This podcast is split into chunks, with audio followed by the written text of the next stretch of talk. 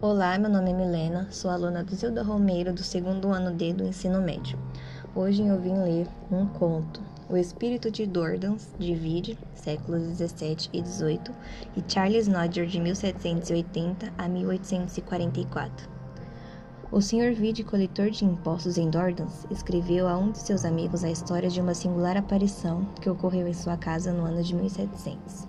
Esta carta foi conservada pelo Sr. Barré, auditor de contas e publicada por Lenglet do Fresnoy em sua coleção de dissertações sobre aparições.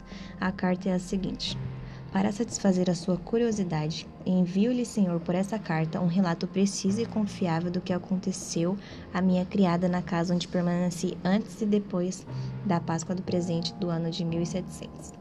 O espírito começou a fazer ruído num cômodo não muito distante de onde alojamos os serviçais doentes. Nossa criada ouviu várias vezes suspiros semelhantes aos de alguém que sofre. No entanto, ela não viu ou sentiu nada.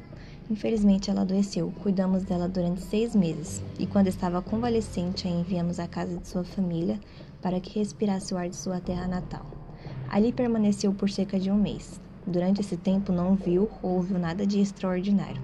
De lá voltou com boa saúde, mas fizemos-la dormir num cômodo próximo ao nosso. Ela queixou-se de que ouvia ruídos, e dois ou três dias depois, quando estava no lainheiro, onde fora buscar madeira, sentiu-se puxada pela saia. Depois do jantar desse mesmo dia, minha mulher a enviou à novena. Quando saía da igreja, sentiu que o espírito a subjugava com uma força tal que não conseguia sequer avançar. Uma hora depois, voltou à casa e ao dirigir-se aos nossos aposentos, foi puxada com tanta força que minha mulher ouviu o barulho. E chegando a jovem ao nosso quarto, pudemos ver que os prendedores de sua saia estavam rompidos. Ao ver esse prodígio, minha mulher tremeu de medo. No domingo seguinte, durante a noite, a jovem ouviu passos no quarto e um pouco depois o espírito deitou-se ao lado dela, passando uma mão muito fria em seu rosto, como se para acariciá-la. Então a jovem tirou do bolso o rosário e a colocou no pescoço. Alguns dias antes, havíamos dito a ela que, se continuasse a ouvir os ruídos, conjurasse o espírito em nome de Deus para que lhe revelasse o que desejava. Ela fez mentalmente o que lhe havíamos recomendado, pois o terror excessivo deixara sem fala. Ouviu então o resmungo de sons inarticulados. Entre as três ou quatro horas da manhã, o espírito provocou um estrondo tão grande que parecia que a casa desmoronava. O barulho acordou-nos todos ao mesmo tempo. Chamei uma empregada para ver o que havia acontecido. Pensando que a criada havia produzido aquele estrepito em razão de medo que sentia. A empregada encontrou-a empapada de suor. A moça quis vestir-se, mas não encontrou as meias, e neste estado entrou em nosso quarto. Viu uma espécie de bruma ou fumaça densa que a seguia e que desaparecia logo depois. Nós a aconselhamos a vestir-se e a se conversar e comungar quando soasse a missa das cinco. Foi novamente buscar as meias que encontrou no buraco da cama na parte mais alta do dócil. Recolheu-as com a ajuda de um bastão. O espírito também havia arrastado os sapatos para a janela. Quando se recuperou do espanto, foi confessar-se e comungar. Assim que voltou, perguntei o que havia visto. Ela me disse que, ao se aproximar do altar para tomar o comunhão, viu muito perto de si a sua mãe, que havia morrido há 12 anos. Depois do comunhão, retirar-se a uma capela onde mal havia entrado, a mãe se pôs de joelhos à sua frente e lhe tomou as mãos, dizendo-lhe: Minha filha, não tenhas medo, sou eu, tua mãe.